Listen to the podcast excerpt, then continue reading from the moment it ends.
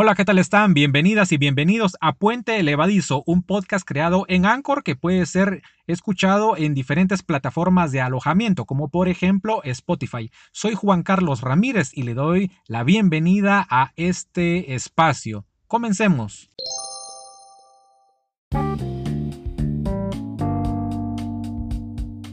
Hoy si escuchan el sonido de manera distinta es porque así lo he querido. Es una prueba que estoy haciendo grabando desde otra locación.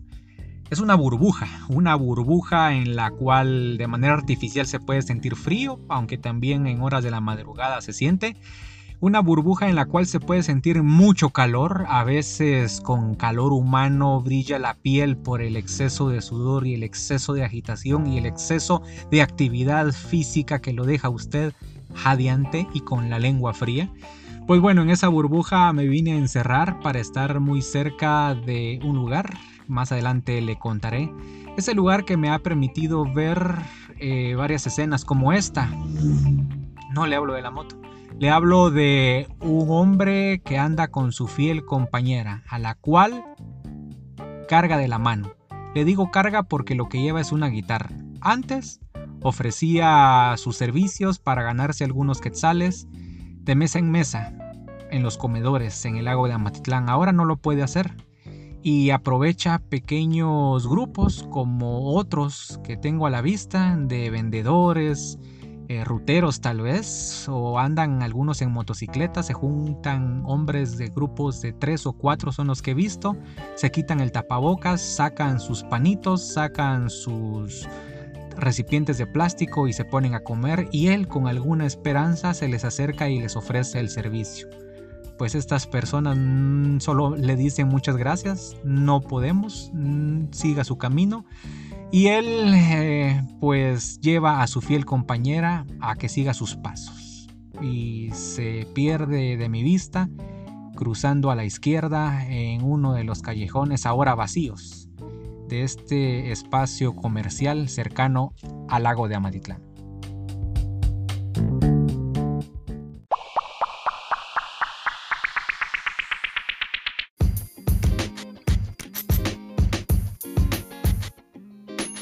El lago. El lago de Amatitlán. He cuidado no hacerlo, no estar grabando esto al aire libre porque el micrófono eh, captaría más todo el sonido del viento que choca contra las hojas, de la diversidad de árboles que hay a la orilla del lago de Amatitlán. Hojas tan verdes como el color del agua del lago. Así, pareciera que lo verde de las copas de los árboles que están aquí alrededor de los comercios, donde lugares donde se vende comida que ahora están cerrados, simplemente tienen una extensión en las aguas del lago. Hay quienes defienden el lago y yo no tengo nada en contra de él, tengo todo lo en contra eh, de aquellas personas que han tenido decisiones hace muchos años como para mejorar eh, todos los sistemas de la cuenca eh, que no lo hicieron y que por eso ha llevado al lago a llegar a este punto por contaminación. No solo por la basura, por químicos, en fin, el humano matando a su entorno. Eso es lo que hemos hecho de alguna medida. Digo todo hemos porque aunque esté en una burbuja, en algún momento tal vez con algo sin que uno sepa a plena conciencia, ha dado su aporte para contaminar este cuerpo de agua. Algunos dicen que agoniza, otros dicen que aún se pesca. Lo cierto del caso es que es un lugar que para los nativos de este municipio es su emblema, es su lugar y por eso nunca van a dejar de venir y lo añoran y lo extrañan darse el paseo por este lugar cuando ya no viven por estas tierras.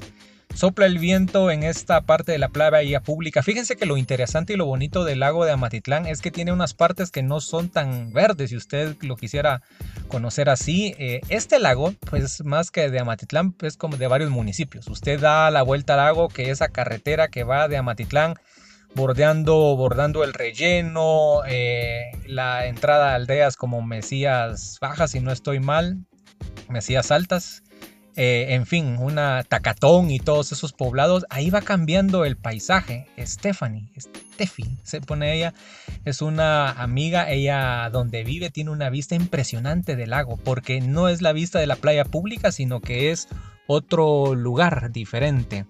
Eh, va, hay partes del lago que son muy cortadas y están muy a la orilla, como si fuera como en montaña. No es el llano o la parte plana que uno conoce cerca de la playa pública. El lago también lo puede apreciar desde la carretera nueva, esta del circuito de la Vaz. Y el lago llega por esa parte a San Miguel Petapa, por otra parte a Villacanales.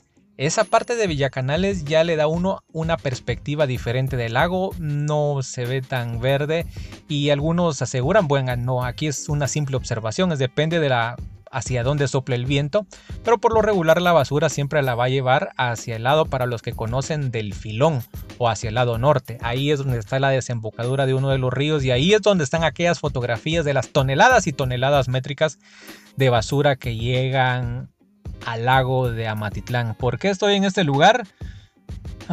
no sé, por hacerlo de una manera diferente, para pintarle a usted que en medio de la pandemia lo más sensible es ver que todos los comedores están cerrados. Hoy, por algún motivo, hay una cantidad grande de, bueno, le digo grande, serán unas 50, 100 personas dispersas a la orilla de los comedores. He visto algunas bolsas de verduras y me imagino que fueron convocados para recibir algún tipo de ayuda. A veces la municipalidad hace alguna gestión, a veces saludan con sombrero ajeno, eh, en fin, cada quien hace su intento para que no digan que no hizo y, algunos salen beneficiados. Aquí es un golpe duro porque por el asunto del contagio del coronavirus eh, se han cerrado prácticamente desde marzo, se perdieron la temporada alta que era Semana Santa, se perdieron la temporada más alta de ellos en el año que es la feria y les pegó, les pegó, algunos aseguran que sus locales, sus, comercios han sido saqueados, y bueno, algunos de ellos están aquí sin la distancia porque lo estoy observando. Son núcleos familiares. Hay personas que lucen canas, asumo que serán abuelos o abuelas y porque ahí están los pequeñines, ahí están los nietos, bajo el sol algunos están haciendo fila en este momento eh, y les están entregando, como le digo, algunas bolsas de verduras, algunos se han organizado para, para dárselas, eso es lo que estoy viendo a la distancia. En algunos espacios, quién sabe si para la foto y quién sabe si porque de verdad es amante de los animales, pues la municipalidad distribuyó algunos eh, eh, recipientes con agua y otros con concentrado para darle de comer a los perritos que se quedaron aquí. Los perritos se quedaron aquí solitos y abandonados. Y porque eso de los perros callejeros en Guatemala es una cosa que enoja. Da ternura ver a los perros. Claro, a quien lo han corrido los perros, lo que menos se le va a ocurrir son cosas tiernas. Pero me refiero a que los perros tuvieron dueño y fueron cachorros. Y todo eso se pudo haber evitado si uno tuviera una mejor manera de cuidar a los perros. Algunos hasta los regalan con el pretexto de tener un mejor hogar para ellos y que bueno, otros simplemente los sacan a la calle y aquí los perros para que hiciera que son fieles y se quedan es por algo. Tal vez incluso nacieron en algún espacio donde se les tiró una manta cálida debajo de una mesa o muy cerca de la estufa de donde se hacen las grandiosas y suculentas mojarras en alguno de los comedores del lago de Amatitlán. Pues bueno, he discurrido algunas ideas acerca de esto que se aprecia de una manera diferente. Hoy antes hacían fila las personas o al menos se aglomeraban para llegar a los comedores. Hoy las personas que atienden en los comedores o que se ganan la vida eh, pues cuidando carros o haciendo o ofreciendo alguna otra cosa a la orilla del lago son quienes hacen fila para recibir un poco de ayuda humanitaria. Así las cosas desde este lugar de Amatitlán y vamos con otra idea.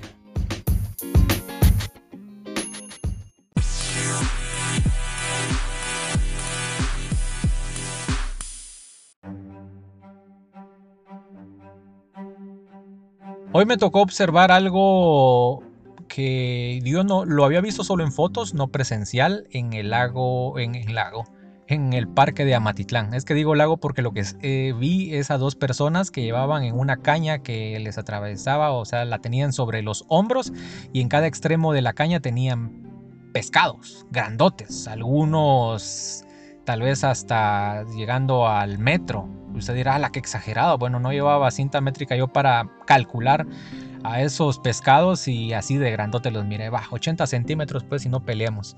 Habían unos rojos, unos colorados, unos que parecían mojarras. Eso sí, todos de dos ojos, no habían de cuatro ojos, no habían con patitas y, no, y ninguno estaba hablando, por si usted tenía la duda. Eh, no sé de dónde los hayan traído, no quise hablar con las personas y ahí estaban los dos hombres con esas varas cargando recostadas sobre sus hombros, ofreciendo sus pescadotes. ¿Por qué andaba en el parque? Porque fui a dar la vuelta para comprar algo así en calidad express a un supermercado en lo que fui a dejar a mi papá Alex. Fíjense que días como hoy yo los cuento como día cero.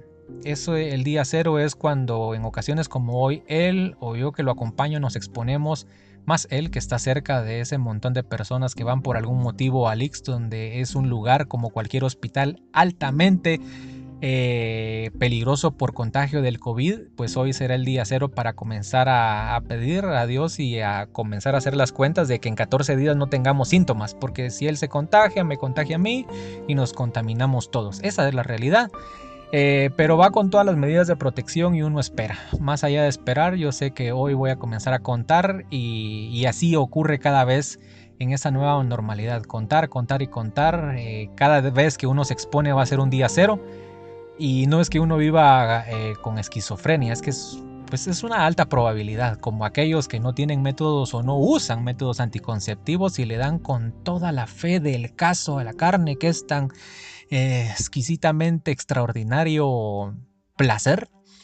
Pero el asunto de lo delicioso de ese ratito donde todo lo carnal y húmedo puede ser suculento es de que va a pasar factura. Eh, más allá que algunos le apuesten al ritmo, otros a látex, otros a la de cobre, otros a las hormonas inyectadas o parche.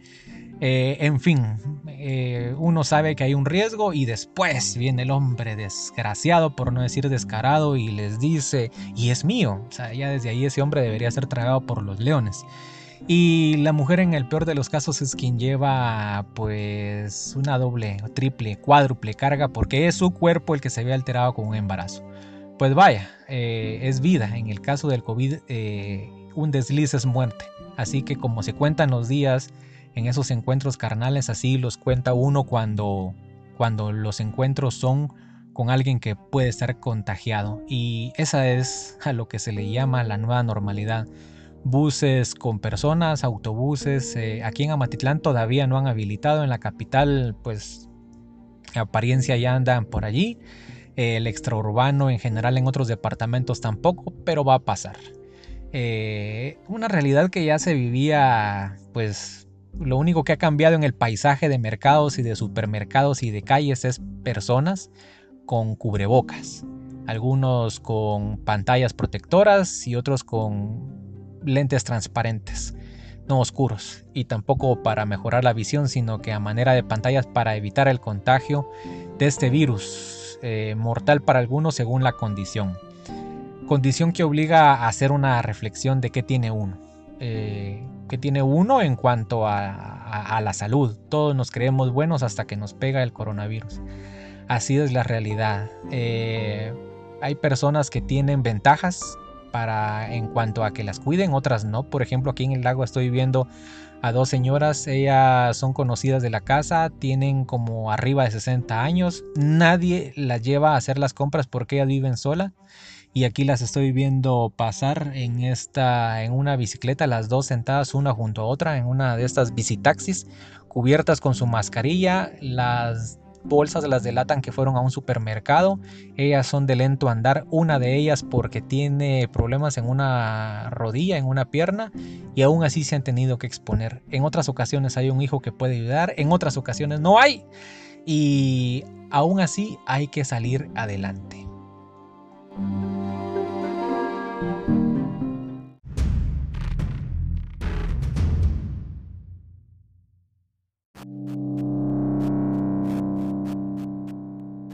¿A quién le pasan las cosas buenas y a quién le pasan las cosas malas?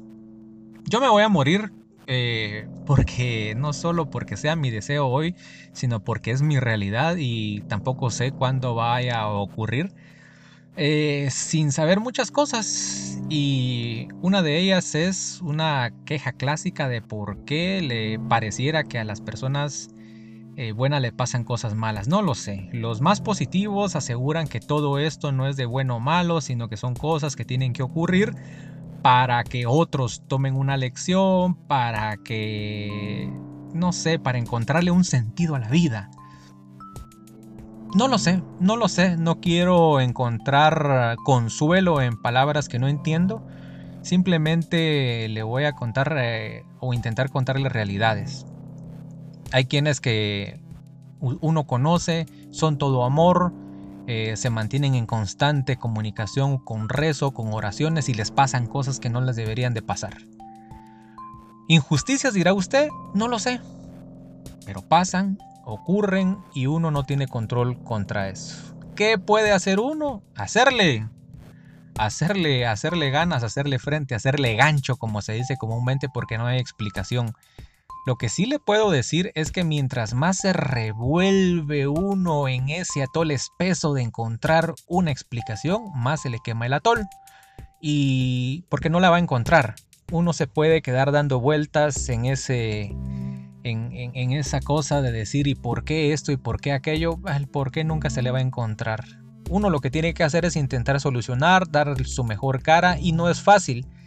Puede echarse a llorar eh, y tiene todo el derecho, eh, no toda la vida.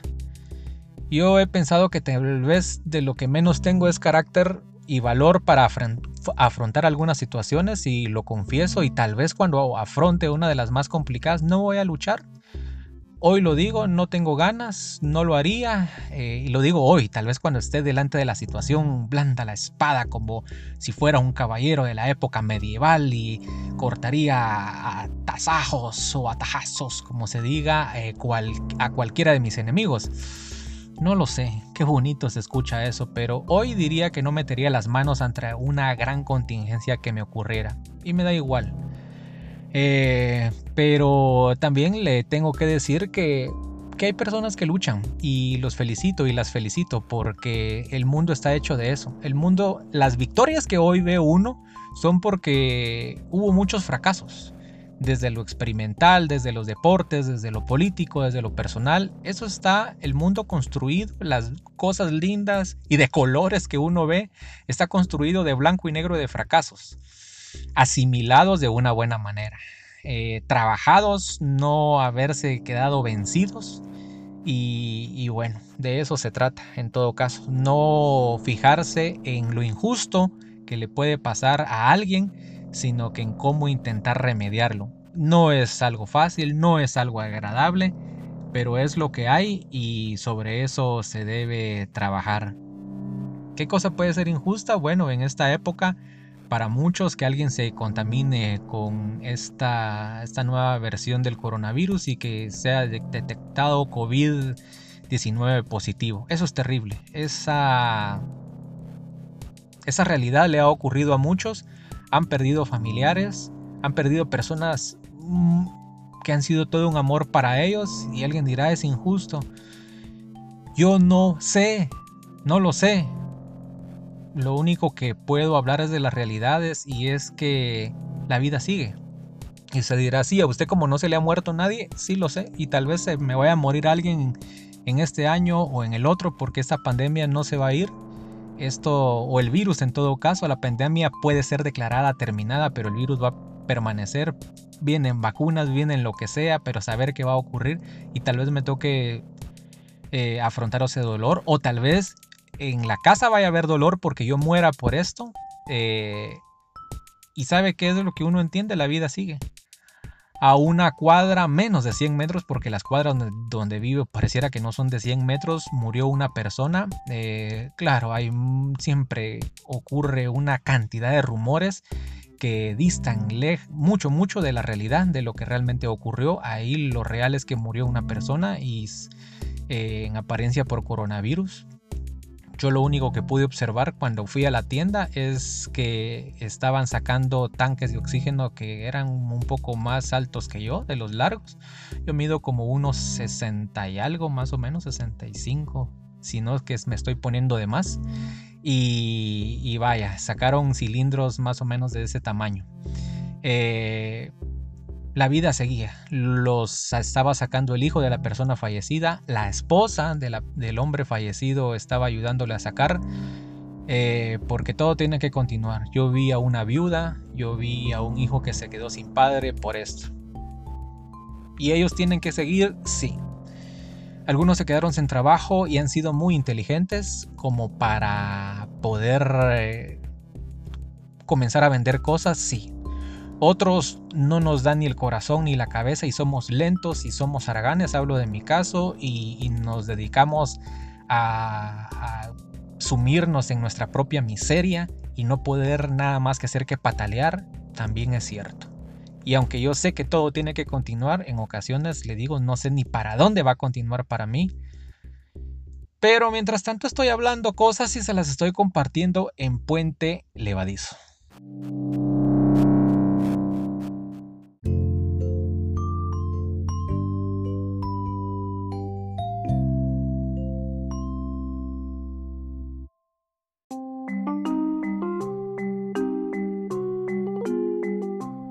En esta semana compartía algo acerca de ser estúpido.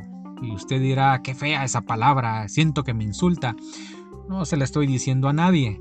Eh, eso sí, hay policías por todos lados y en ocasiones hay personas que son muy ligeras para eh, defenestrar o para criticar a otros y lo de decirle que sos un estúpido se le vuelve tan fácil como por no decir necio porque lo quiere insultar, no le dice otro improperio, sino que haya el de estúpido como el que puede calzarle muy bien en ese momento.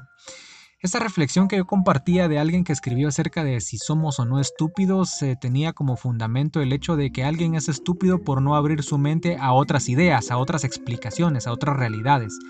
Y se puede llegar a ser estúpido creyendo que uno tiene la razón siempre. Y qué delicado es esto, porque hay quienes que en apariencia la han de tener siempre.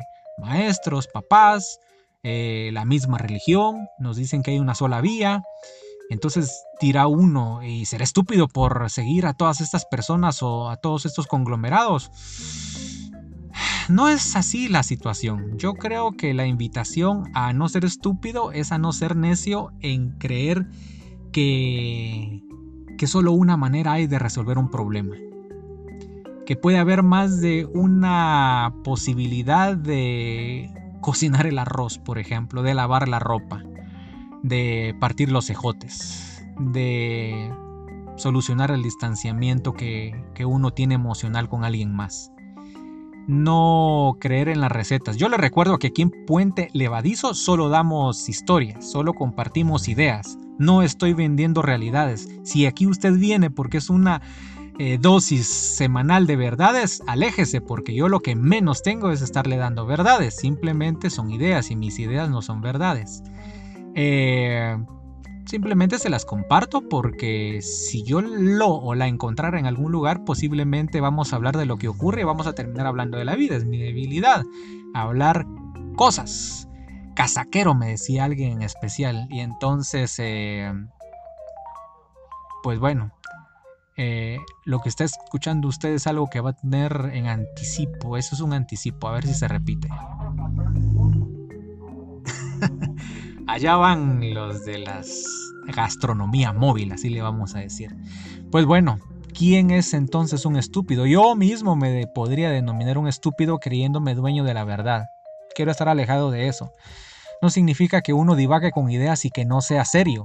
Significa de que uno no puede creerse eh, que es lo máximo. Me remitió esa lectura a un mito, el mito de Narciso, no sé si usted lo conoce, es posible que lo conozca desde la cosmovisión o desde la explicación, mejor dicho, eh, romana o también desde la griega. Narciso en dos platos era un eh, ser que era sumamente bello, le gustaba a hombres y a mujeres, despreciaba a hombres y a mujeres porque se creía él que nadie lo merecía. alguien no le gustó eso, se fue a quejar y el castigo que le pusieron es que cuando, esto fue desde el inicio, ¿verdad? Eh, a sus padres le dijeron que él viviría muchos años toda vez no se conociera, no se viera su reflejo, pues el, castigo que le dijeron, que le impusieron, no es que él lo quisiera, sino que una, eh, una vez llegó a un arroyo y ahí vio su reflejo. Se enamoró tanto de su reflejo, hay unas versiones que dicen que se lanzó y ahí murió, otras dicen que él se mató por la frustración de no poder alcanzar esa belleza que él observaba que era él mismo y con su sangre o tras su desaparición se creó una flor que se llama narciso y de ahí vienen los narcisistas, los que creen que ellos son lo máximo y los que creen que sus ideas son las que deben de predominar. Tal vez eso lo hace a uno acercarse a ser un estúpido, no lo sé. Creo que hay que alejarse de los extremos y en todo caso mantenerse siempre en una autorreflexión para no creerse la medida de las cosas.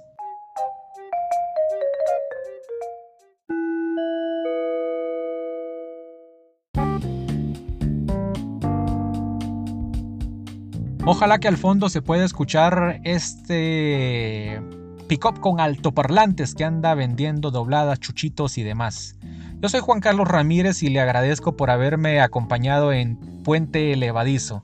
Le adelanto, estoy planificando que haya final de temporada, así que quiero plantear de mejor manera la siguiente temporada. Gracias a quienes mantienen esa comunicación conmigo.